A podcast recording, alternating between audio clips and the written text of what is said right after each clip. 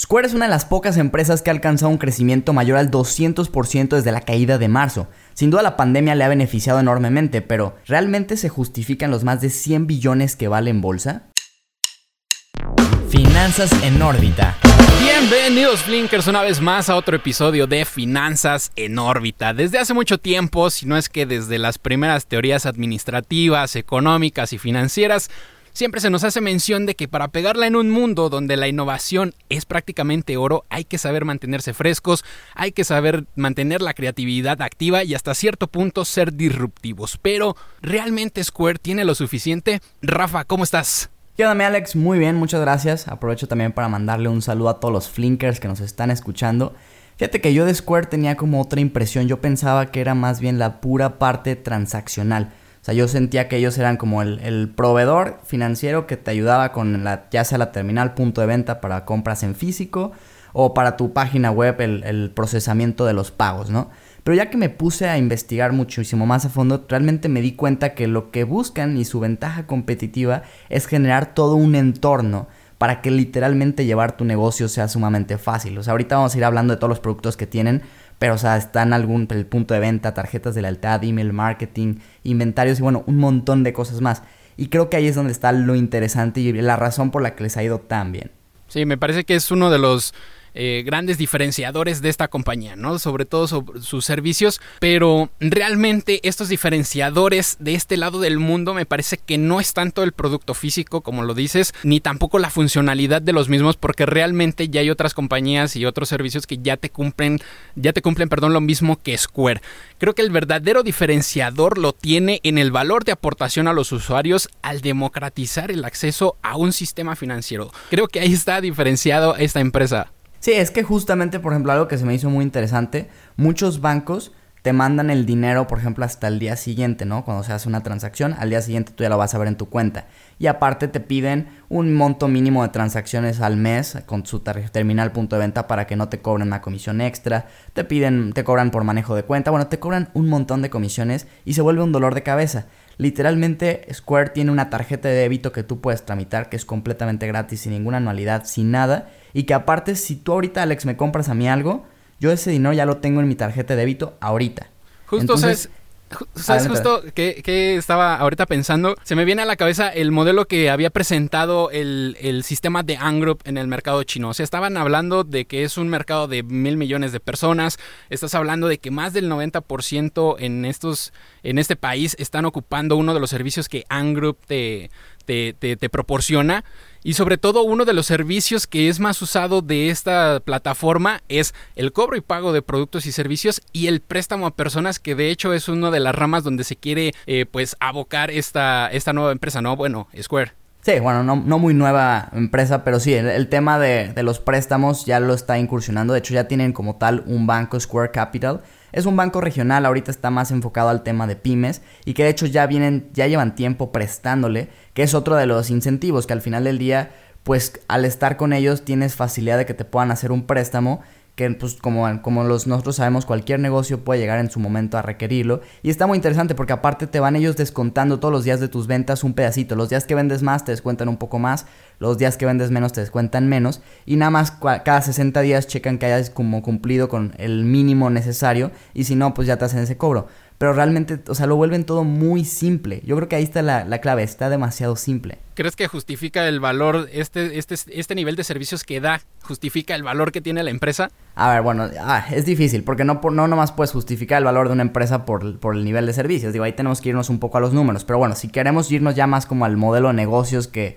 que tiene Square, Digo, de entrada hay que entender que sus dos principales líneas de negocio es una, le llaman ellos el Seller Ecosystem, que básicamente es todo lo que hace Square bajo la marca Square, que es la venta de hardware, aunque ahí realmente le pierden, o sea, lo que buscan es un gancho para que te salga barato el, el comprar la terminal punto de venta, la caja registradora, etcétera.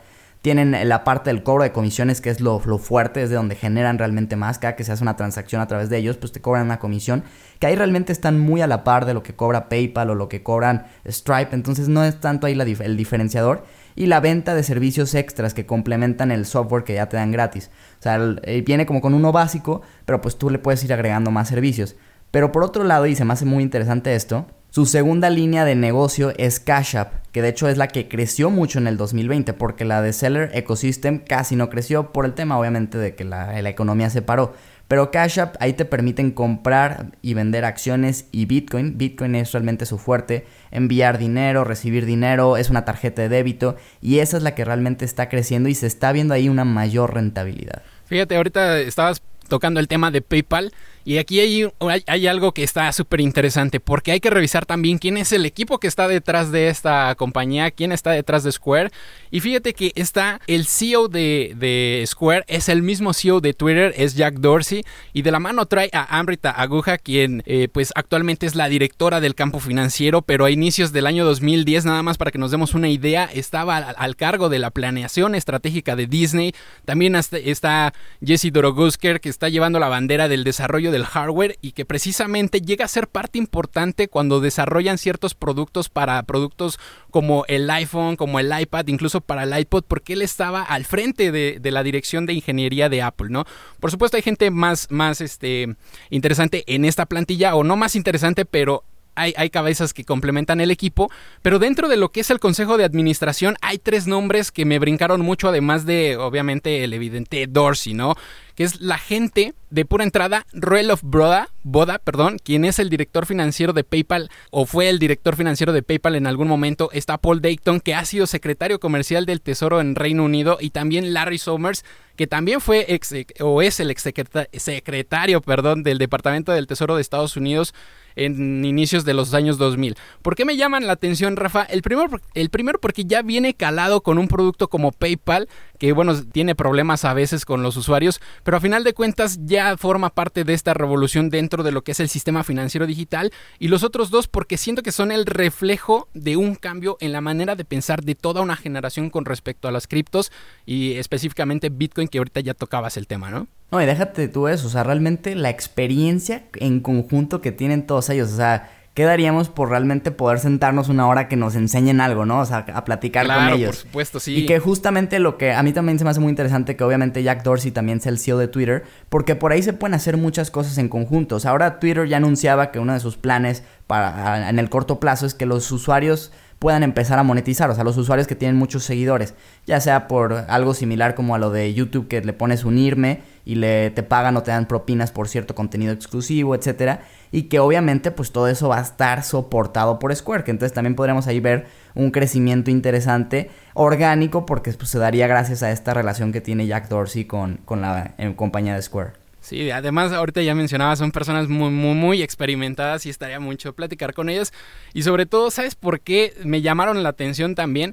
Porque son personas que han estado en contacto con políticas monetarias, han estado en contacto con modelos económicos tradicionales y el hecho de que ellos vengan a proyectos donde ven un valor de cambio con el Bitcoin propiamente, o sea, quiere decir que ellos están viendo posibilidad de que en un futuro el sistema pueda funcionar pues con estos activos de por medio. Ya lo he dicho yo, en lo personal no me terminan de convencer las criptos de ningún tipo de Bitcoin menos porque no están reguladas por ningún, por ningún gobierno. Y de hecho eso mismo estaba diciendo Citigroup en la semana, lanzó un, un, informe sobre el Bitcoin. Ellos dicen que es el mayor obstáculo que van a tener tanto en el presente como en el futuro mientras no esté regulado.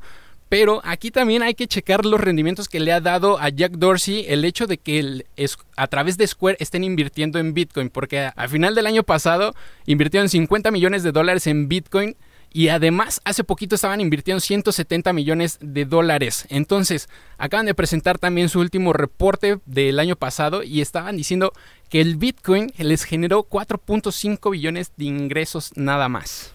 Sí, que, que de hecho ahí digo, es, es, es, eh, obviamente algo, digamos, arriesgado desde el punto de vista del inversionista, porque mira, yo sí, difiero de, de contigo, yo sí creo que el Bitcoin tiene muchísimo futuro, pero sí lo que me preocupa es que se empiece a ver como el precio del Bitcoin muy ligado al precio de, de, esta acción, ¿no? Que si Bitcoin cae, pues vaya a caer la acción porque obviamente los inversionistas saben que tienen gran parte de su capital invertido en Bitcoin y que pues bueno, digo, hasta ahorita les ha salido bien porque evidentemente como dices han invertido y han ganado y han generado una plusvalía gracias a esa inversión, pero pues sí pudiera pasar que si se desploma nuevamente o, algo por el estilo, ya liguen mucho el precio de la acción con el precio del Bitcoin y eso pudiera no ser tan atractivo o le podría incrementar simplemente la volatilidad a la acción.